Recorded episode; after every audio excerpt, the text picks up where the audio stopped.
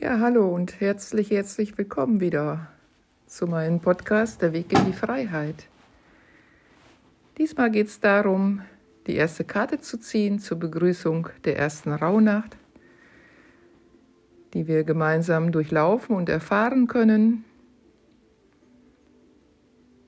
So habe ich eine erste Karte gezogen, Goldener Segen, die ich euch gleich vorlese.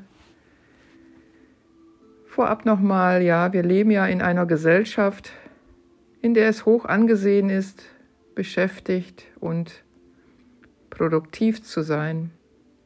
Wir sind ständig im Tun und übersehen dabei manchmal die Kraft der Entschleunigung. Die Rauhnächte sind genau das, eine Zeit der Entschleunigung, eine Zeit der Stille, des Innenhaltens und der inneren Einkehr. Du darfst du dir gleich überlegen, wovon muss ich loslassen, wenn sich wirklich was ändern soll. Vielleicht hast du ja schon deinen ersten Zettel geschrieben, den du gleich nutzen darfst. Ja, und die erste Karte, Goldener Segen, segne die Situation, ist eine schöne Einführung für die erste Rauhnacht. Alle Meister und Meisterinnen, Engel und Lichtwesen segnen ununterbrochen.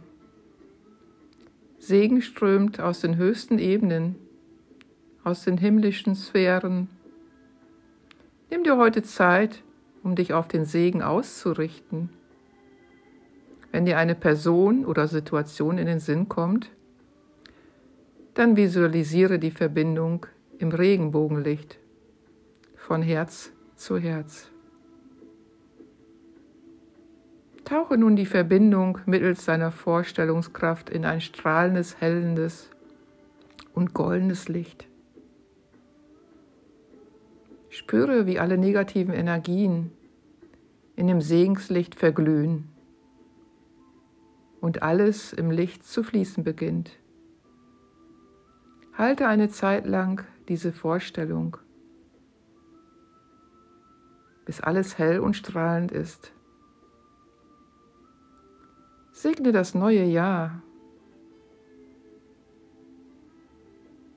Das strahlende, funkelnde Licht des Segens strömt aus den höchsten Ebenen, segend in alles und im jedem.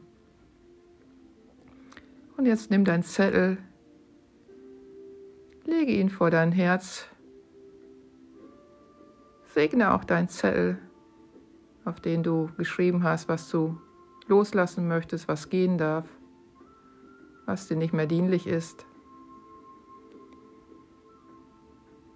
Und atme erstmal ein und aus und spür nochmal die Energie des Segens.